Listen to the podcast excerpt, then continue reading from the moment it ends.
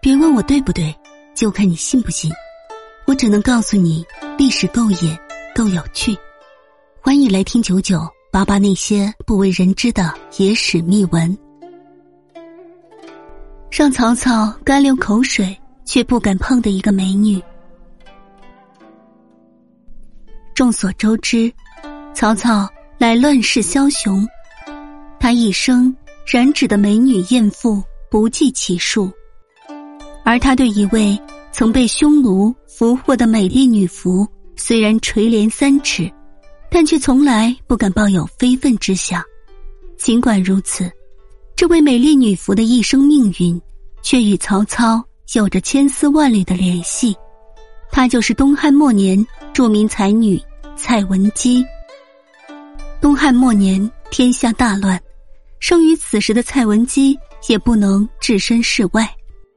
蔡文姬名衍，字明姬，后因避司马昭的名讳，改名为文姬。蔡文姬一生三嫁，这也许就是历史上才女共同的命运使然。蔡文姬天生丽质，聪慧过人，追求自由的理想境界，心比天高，最终却导致婚姻不幸。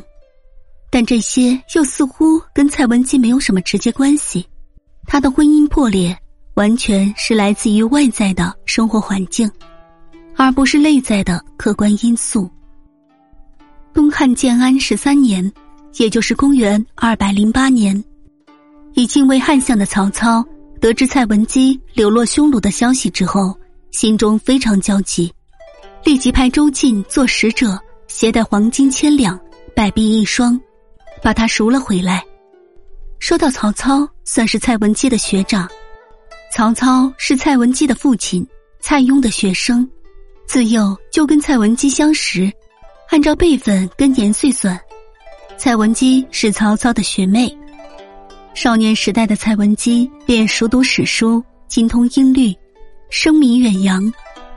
曹操自然对学妹十分敬重，或许还有些许。少年青涩的爱慕之情，曹操便有了以重金赎回蔡文姬的举动。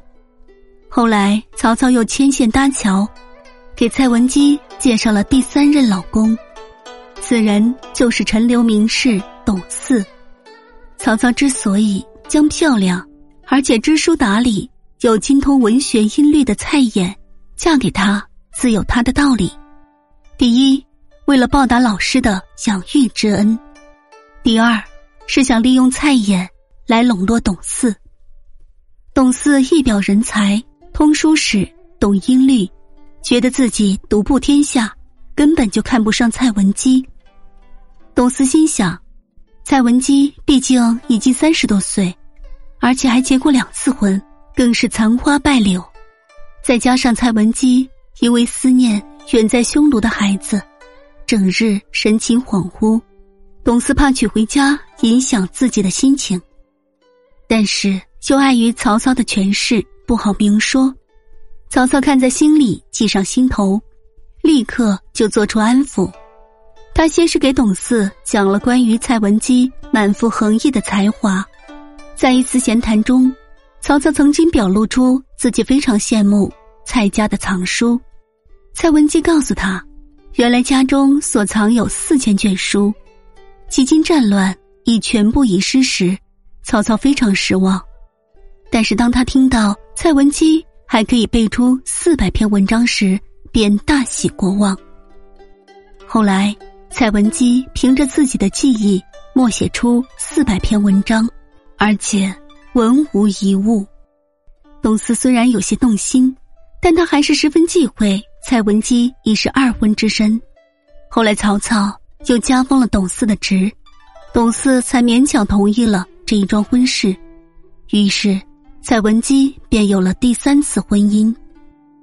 可是没过多久，董嗣惹怒曹操，曹操想起了旧仇新恨，非要重办董嗣。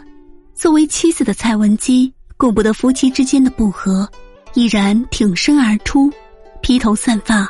跪倒在曹操面前为董祀求情，于是曹操才赦免了董祀。由此可见，曹操的蔡文姬是真的十分爱惜。